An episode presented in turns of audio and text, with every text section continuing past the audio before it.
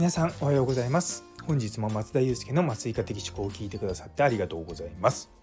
この放送は無痛分娩や酸化麻酔の中心に医療ビジネステクノロジーなどのいろいろを毎朝6時に発信していく番組です。というところでですね今日はちょっと最近こう音声配信のことに対して例えば雑談が必要だったりとかあ必要かどうかっていうねことが話題になったりとかあと池早さんの放送でまあ今日もなんだろ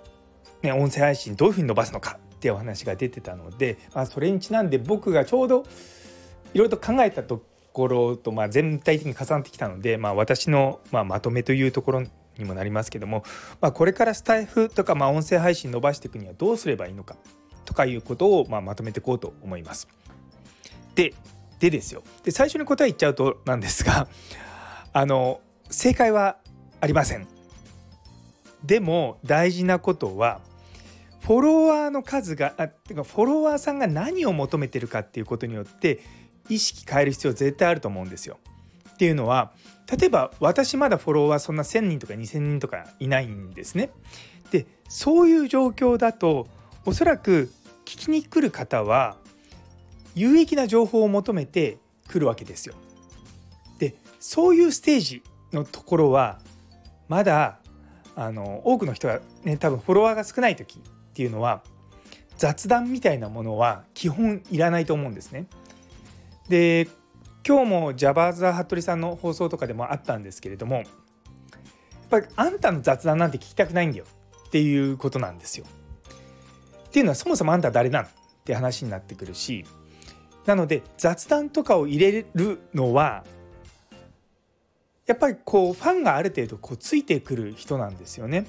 でファンがいればその人たち向けに雑談っていうコンテンツはありだと思うんですよ。でしかもそれが例えばそのすごくもうねボイシーとかのフォロワーが1万人2万人いるような人たち、ね、西野さんとか池早さんとか鴨頭さんとかあの辺の人たちはもう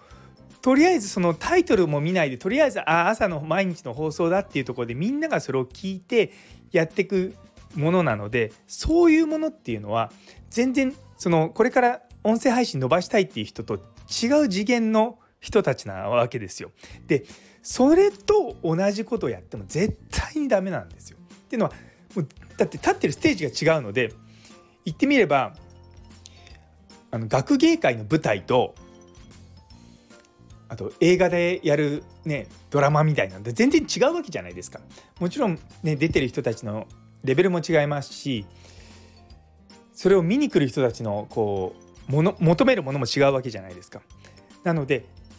いきなりじゃあ学芸会でその映画ハリウッド映画みたいなことやっても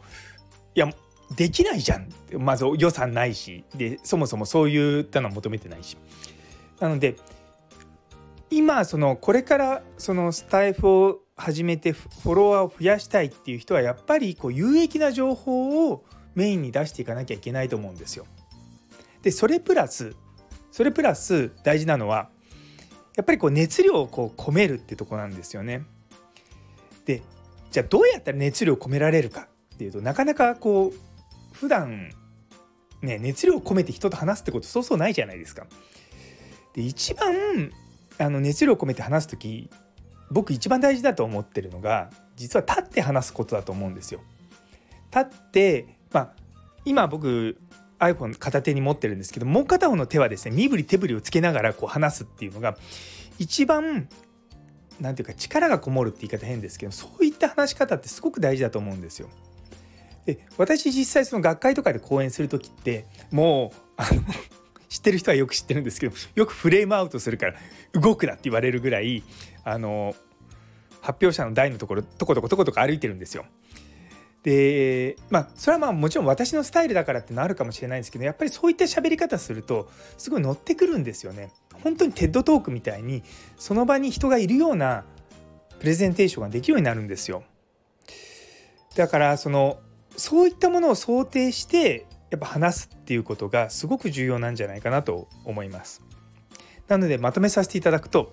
雑談に関してはいりません。そのフォロワーが少ない人は。ただまあ増えてる人とかはま最後にね雑談つけてもいいと思います。でそこのに至るまではもうひたすら有益な情報をあのいろんなところに発信していってまあフォロワーを増やすって言い方変ですけど自分のファンをまず増やしてほしい。で自分のファンが増えてきたらそこからやっぱこう雑談とかちょっと最近こんなことあったんだよとかいうことを出していくと。あとはまあ熱量を込めるためにはまあ立ってやったりとかあと場合によって人によっては座ってやったりとかするといいと思うんですよ。で多分一番ダメなのはベッドに寝っ転がって喋ってるとでそれできるのは西野さんの寝起きの「あ今寝起きです」みたいなそれだけです。でそのの再三言いますけどもその人たちの真似をしても、まあ、凡人の僕らはダメなわけですよ。ね、なんでそういったところを踏まえた上で、まあ、音声配信伸ばしていけばいいのかなというふうに思ってます。まあ、とはいえですよ多分普段こう音声配信聞いてる人たち私も含めてですけどもやっぱりそういったもう巨匠というかそういったもうね、レジェンドみたいな人たちの放送を聞いてるとついついその真似をしたくなるんですけどもそれにはその人たちはそこまで行く過程があって今のスタイルをやってるわけですよね。いや同じこと自分がこう今患者さんを見てて特にま専門の無痛分娩とかやってる時に、ま、僕は十数年もう20年とは言いませんけどかなり長い間やってきたので一足飛びにそこまでいけるけども同じことをそ慣れてない人がやるとダメなんですよね。患者さんへの声かけもそうですしその間とかその